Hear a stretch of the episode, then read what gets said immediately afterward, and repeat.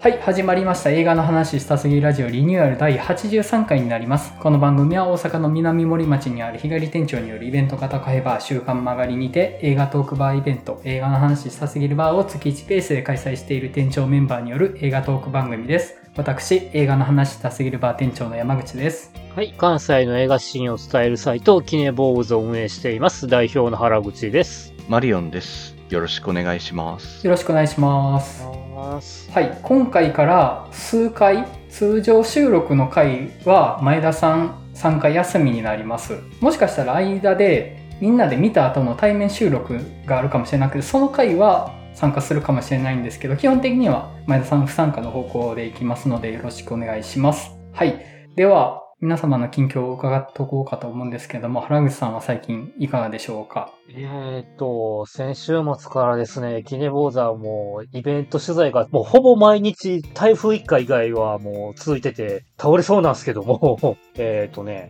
まず京都で、はいえっと、4畳半タイムマシンブルースの各種取材があって、はいえっと、京マフってご存知京都のアニメイベントですよね。僕も行ったことはないですけど。そうそうそう。うんうんで、それで、山口くんとかって、だから、四畳半神話体系とか見てたんやっけ、確か。四畳半神話体系はベスト級のアニメです僕の人生でね、今ちょうどね、アベマプライムでね、期間限定やってんねんけど、じゃあ話しやすい。で、えっと、その京マフで、私役の浅沼慎太郎さんと、はい樋口師匠役の中井和也さんはいのトークショーがありましたと。はあ、はあはで、その次の日が、T 上位京都でですね、私役の浅沼慎太郎さん、原作の森見敏彦さん、あ、おー脚本で、あの、ヨーロッパ企画の上田誠さん、おーで、監督の夏目慎吾さおーん。で、キャラクターデザインの中村祐介さんという5人が勢揃いした上映後の舞台挨拶。おーオールスターですねはい、最高な楽しいやつで。で、あとその合間にですね、テアトルメタで、テアトルメタの最後のロードショー作品、よだかの片思いの舞台挨拶で、松井玲奈さんと中島歩さんと、あと安中監督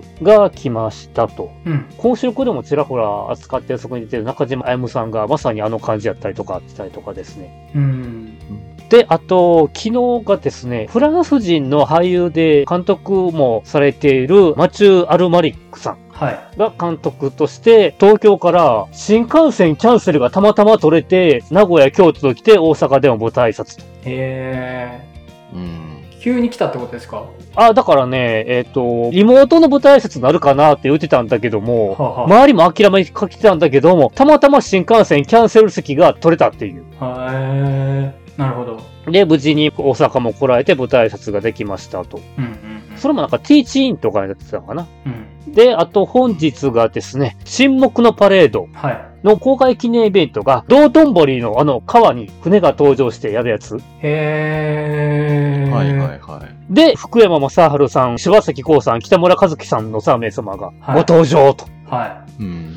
っていう感じで、本当連日舞台挨拶なりトークのイベント取い材はいで、もう手もワンやです。ああなるほど沈黙のパレード見てきましたよさっきお、はいおー、そうそうえ。ーあの後で話しますわはい。っはい自分ターンの時。ていう中、今日は、はい、そのご3人が大阪来てたって話です。はいえーなるほどいいっすねうんうん 大変です。もう、はい基本ね、イベントやから、もうその日中には記事上げたいので、 なかなかはい忙しいです。はい。えっ、と、じゃあ、マリオンさん、いかがですかそうですね。今週は配信の方で13人の命っていう映画を見たんですけど、はい。ご存知ですかロン・ハワードのやつ。はい。そうですね。タイの洞窟の救出のやつですよね。はい、そうです、そうです。タイの洞窟に閉じ込められた13人のサッカーチームの少年たちをいろんな人たちが力を合わせて救い出すっていう奇跡のような実話の話を映画にした話ですけど、結構よくできてるなというか、これちょっと映画館で見れないのもったいないなってぐらいすごく良くてきた映画でちょっとびっくりしましたね。うん、うん、う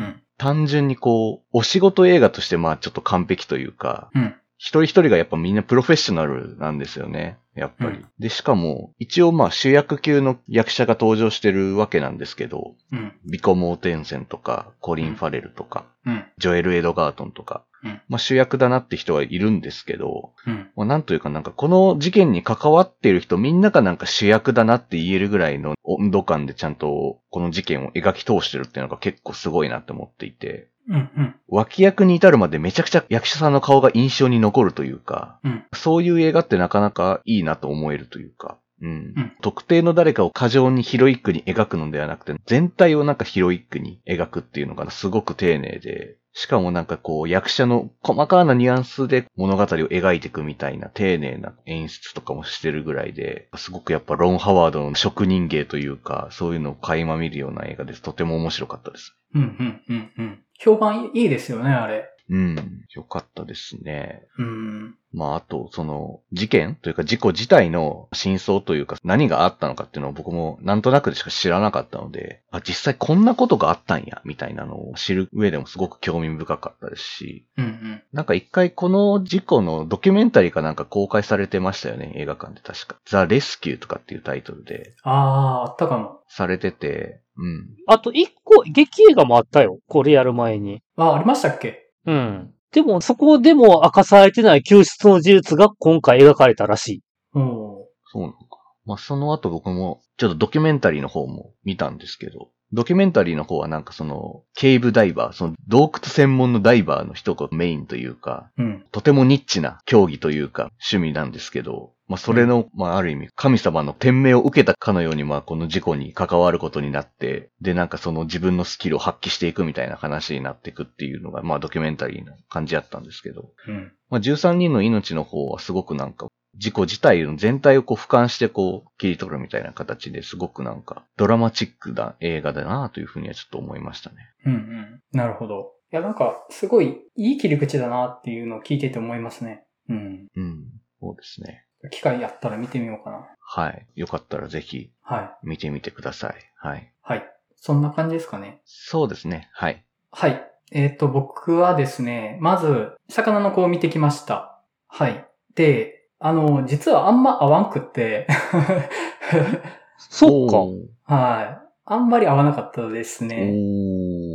ー。で、ちょっと喋り出したら結構熱入っちゃいそうなんで、やめときます。 あの、なるほどな結構めんどくさくなりそうなので、はい。あのー事前に入れ込みすぎたかもしれないです、ここは。はい。うんうんうん。特に、ポッドキャストみたいな一方的なメディアで喋るのはちょっと怖いなっていうぐらい僕、今、本作に関してはめんどくさいので、 あの会話できてたらねへ、あの、相手の顔色見ながら適正な温度感で言えるんですけど、ポッドキャストだと聞いてる人の感じがわからないので、多分一方的に良くない熱の入れ込み方しちゃいそうなので、あの、もしよかったら、 バーで聞いてもらったらいいかなと思います。この話は。 顔色見ながらの方が喋れるので。めっちゃ僕も聞き たい。めっちゃ僕も聞きたい。はい。あの、今度話します。はい。わかりました。はい。あと、さっき言った沈黙のパレードを見てきたんですけど、まあ良かったです、本当に。おうんで基本的にガリレオシリーズは楽しいです。ドラマは見てなくって、映画前作と前々作、容疑者 X の献身と真夏の方程式だけ見てるんですけど、この映画ガリレオシリーズ、本当にうん人間関係をこういう風に因果を繋いだら感動するよねっていうのを人工的に積み上げてるなっていうぐらい、 いろいろと味がくどいんですよね。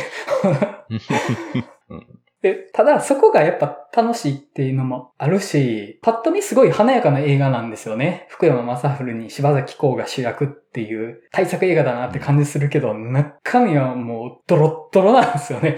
人間関係が。もう人生の赤がこべりついたかのような染みったれた話やと思うんですよ。ガリレオシリーズって基本的に。で、それをこの主人公の湯川先生の沈着冷静さと福山雅治の爽やかさで何か草に消しがされて美味しく食べられるけど、これヘドロのような話だよなと思いながら 見てて、まあ、今回もそのように仕上がっておりました。で、このバランス感覚すげえなって見るたび思います。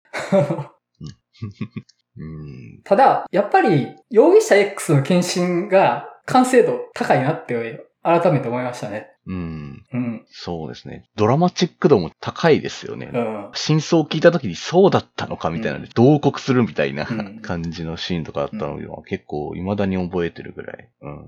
うん。ちょっとね、本作は少し情報が散らかってる印象を僕は受けましたけど、まあやっぱりあの、うん。人間関係のちぐはぐっぷりというか、 絡み合いっぷりというか、うんまあ相変わらずで楽しく見れたって感じでしたね。はい。うんうんうんてな感じで、では、テーマトーク入っていきたいと思います。